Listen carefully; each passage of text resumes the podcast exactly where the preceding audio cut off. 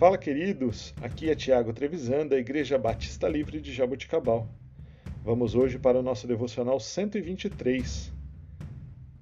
E, continuando nos nossos estudos de Romanos, esses versos não poderiam faltar, né?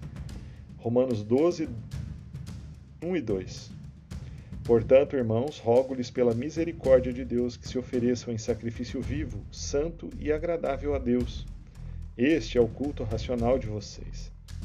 Não se amoldem ao padrão deste mundo, mas transformem-se pela renovação da vossa mente, para que sejam capazes de experimentar e comprovar a boa, agradável e perfeita vontade de Deus. Queridos, em vista de tudo que Deus fez por nós em Cristo, como devemos viver? A ideia de Paulo nunca foi ensinar uma doutrina para simplesmente torná-la conhecida mas ensiná-la para que pudesse ser colocada em prática. Em vez de vivermos pelos padrões do mundo e em desacordo com Deus, os cristãos são exortados a deixar que a renovação de sua mente, pelo poder do Espírito Santo, seja harmonizado na forma de viver com a vontade de Deus. Este trecho é conhecido e já, já deve ter sido pregado milhares de vezes com o título Metanoia ou mudança de mente ou mudança de pensamento.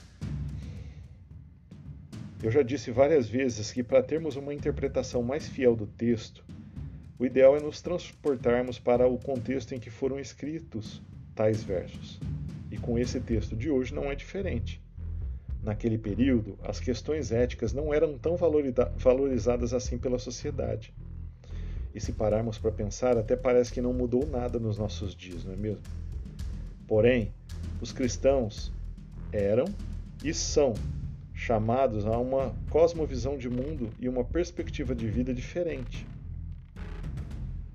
O fato é que, fora da graça concedida por Deus, ou seja, aqueles que creem em Jesus, é praticamente impossível o homem desassossegar os seus pensamentos caídos ou cheios de impurezas. Quando fazemos o exercício de pensarmos os pensamentos de Deus, quando nos rendemos completamente à vontade de seu Espírito em nós, e à medida que vamos nos aprofundando em nosso relacionamento com o Pai, vamos desfrutando da perfeita, agradável e boa vontade dele em nossas vidas. A exortação que vemos nesse trecho lido hoje é nada mais, nada menos que o fundamento básico de nosso relacionamento com Deus. Quando apresentamos o nosso corpo como sacrifício a Deus, e eu me refiro a sacrifício aqui como renúncia das nossas vontades, nós estamos confiando que Ele irá nos direcionar para algo que é muito melhor e muitas vezes diferente daquilo que havíamos imaginado. Somos exortados a tomar decisão de lançar nossa vida sobre o altar perante Deus, a fim de que Ele possa nos usar para a sua obra.